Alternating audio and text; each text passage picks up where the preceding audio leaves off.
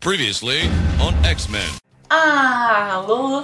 E aí, noturnos e Kit Prides, sejam bem-vindos ao NanoCast, o podcast que é nano e que também é da Nanoca. E hoje eu tô aqui pra falar de uma personagem que eu gostei muito de jogar, que foi a Tori Ender. Tori, quem acompanha aí o Contos Lúdicos já conhece o Yellow, e antes do Covid ele narrou presencialmente uma mesa de X-Men. A mesa foi narrada em Savage com o compêndio de supers e foi muito legal. E a minha personagem, eu amo ela até hoje, eu sinto muita falta dessa personagem. A Tori, ela tinha a mutação igual do, do Besta. Besta? Fera, do Fera. Do Hank, Dr. Hank. Que ele é todo azul, todo peludo, tipo uma besta.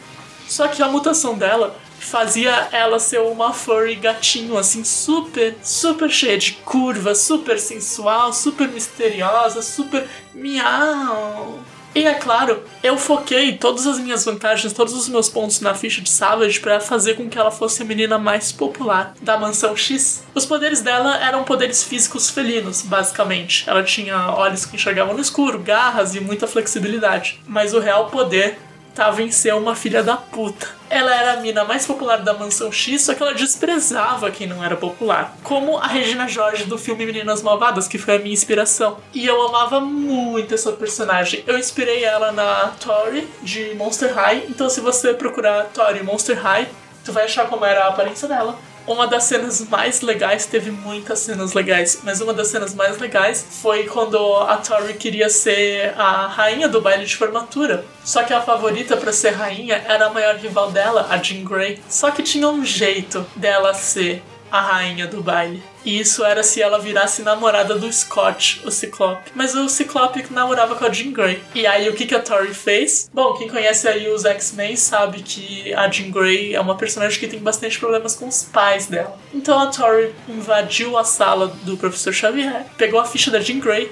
descobriu o telefone dos pais dela e ligou. Alô, boa tarde, eu gostaria de falar com a senhorita Jean Grey. É, pois não, aqui é o pai dela, ela não tá, ela tá na escola. Ah, me desculpa, senhor, é, aqui é da clínica de aborto, eu só posso falar diretamente com o paciente, tá? Então eu irei retornar mais tarde. E Tori desligou o telefone, não deu outra. Jean Grey foi expulsa da mansão X Expulsa não, ela foi retirada da escola pelos pais. E os pais dela fizeram ela terminar com o Scott. Não satisfeita, a dona Tori foi atrás do Scott, seduziu e eles foram pra cama. E a partir daí é história, mas. Gente, eu amo muito mesas de drama adolescente. Eu adoro essas palhaçadas, eu adoro essas coisas. E o Sr. Yellow é cara perfeito para narrar esse tipo de jogo. Então fica aí minhas memórias dessa mesa que foi super legal. Meu muito obrigado ao Yellow que narrou pra gente. E dividindo essa personagem legal com vocês, né? É isso aí. Quais personagens vocês têm muito carinho? Contem as histórias deles no meu Twitter, arroba não me Meu nome das vezes, ICHI.